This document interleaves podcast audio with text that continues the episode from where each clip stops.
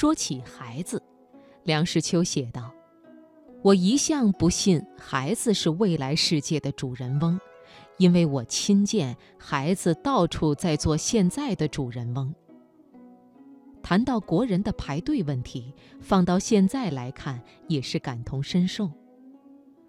如果你起个大早赶到邮局，柜台前即使只有你一个人，你也休想能从容办事，因为柜台里面的先生小姐忙着开柜子、取邮票文件、调整邮戳，这时候就有顾客陆续进来，说不定一位站在你左边，一位站在你右边。也许是衣冠楚楚的，也许是破衣邋遢的，总之是会把你夹在中间。夹在中间的人未必有优先权，所以三个人就挤得很紧，胳膊粗、个子大、脚跟稳的占便宜。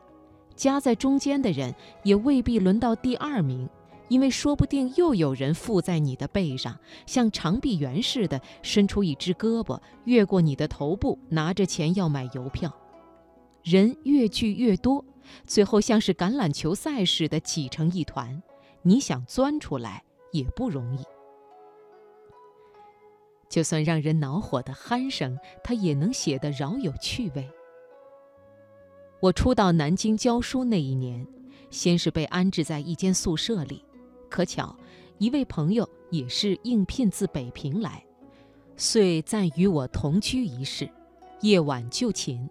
这位相貌清俊、仪态潇洒的朋友，头刚沾枕，立刻响起鼾声，不是普通呼噜呼噜的鼾声，他调门高，做金石声，有铜锤花脸或是秦腔的韵味，而且在十响八响的高亢的鼾声之后，还猛然带一个逆腔的回勾，这下子他把自己惊醒了。可是他哼哼唧唧地蠕动了几下，又开始奏起他的独特的音乐。我不知所措，彻夜无眠。过几天，这位朋友搬走了，又来了一位心广体胖、知于特丰的朋友。他在南京有家，看见我室有空床，决意要和我连床夜话。他块头大，气势足，鼾声轰隆轰隆，不同凡响。凡事应慎之于始。我立即拿起一只多余的绣花枕头，对准他的床上掷去。他徐徐地开言道：“你是嫌我鼾声太大吗？”原来他尚未睡熟，只是小事提升，欲演的性质。我毫无办法，听他演奏通宵达旦。除了这些，还有适可而止的调皮。他在《音乐》一文中写道：“我记得在学校宿舍里住的时候，对面楼上住着一位音乐家。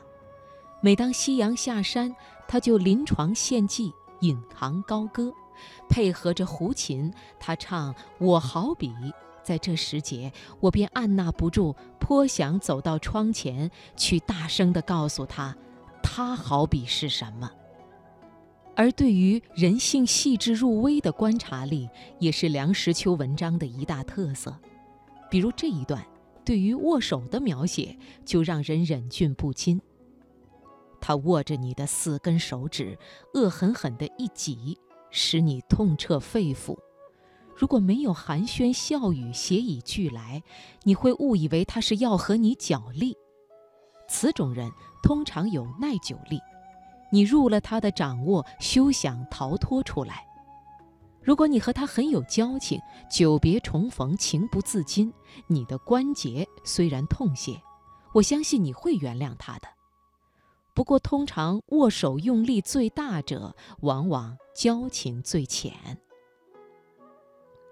当然，大师也少不了现代文艺青年诗与远方的套路，比如在《闲暇》一文中。梁实秋这样写道：“人类最高理想应该是人人能有闲暇，于必须的工作之余，还能有闲暇去做人，有闲暇去做人的工作，去享受人的生活。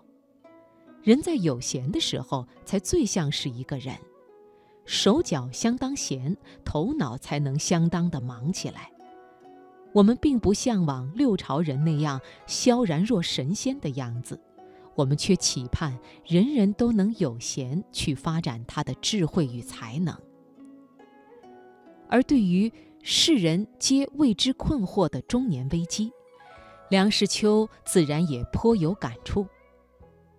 钟表上的时针是在慢慢的移动着的，移动的如此之慢，使你几乎不感觉到它的移动。人的年纪也是这样的，一年又一年，总有一天会蓦然一惊，已经到了中年。到这时候，大概有两件事使你不能不注意：有些性急的朋友已经先走一步，很煞风景；同时又会忽然觉得一大批一大批的青年小伙子在眼前出现，从前也不知道是在什么地方藏着的，如今。一齐在你眼前摇晃，磕头碰脑的，尽是些昂然阔步、满面春风的角色，都像是要去吃喜酒的样子。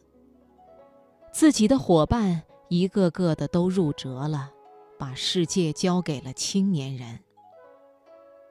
梁实秋的幽默是在骨子里，即便到了老年时代，他也活脱脱是一个老顽童，在散文老年中。他这样写道：“不知从什么时候起，在宴会中总是有人簇拥着你登上座，你自然明白，这是离入祠堂之日已不太远。上下台阶的时候，常有人在你肘腋处狠狠地搀扶一把，这是提醒你，你已到达了丈乡丈国的高龄，怕你一跤跌下去，摔成好几截。”而在《年龄》这篇散文里，他这样诠释自己对于年龄的尴尬。有人问我多大年纪，我据实相告，七十八岁了。他把我上下打量，摇摇头说：“不像，不像，很健康的样子，顶多五十。”好像他比我自己知道的更清楚，那是言不由衷的恭维话。我知道。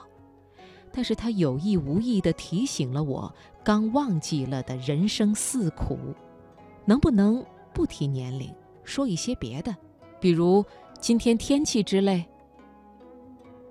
读了这么多段子，你是不是也觉得，无论生在哪个时代，梁实秋都会是最好的段子手之一？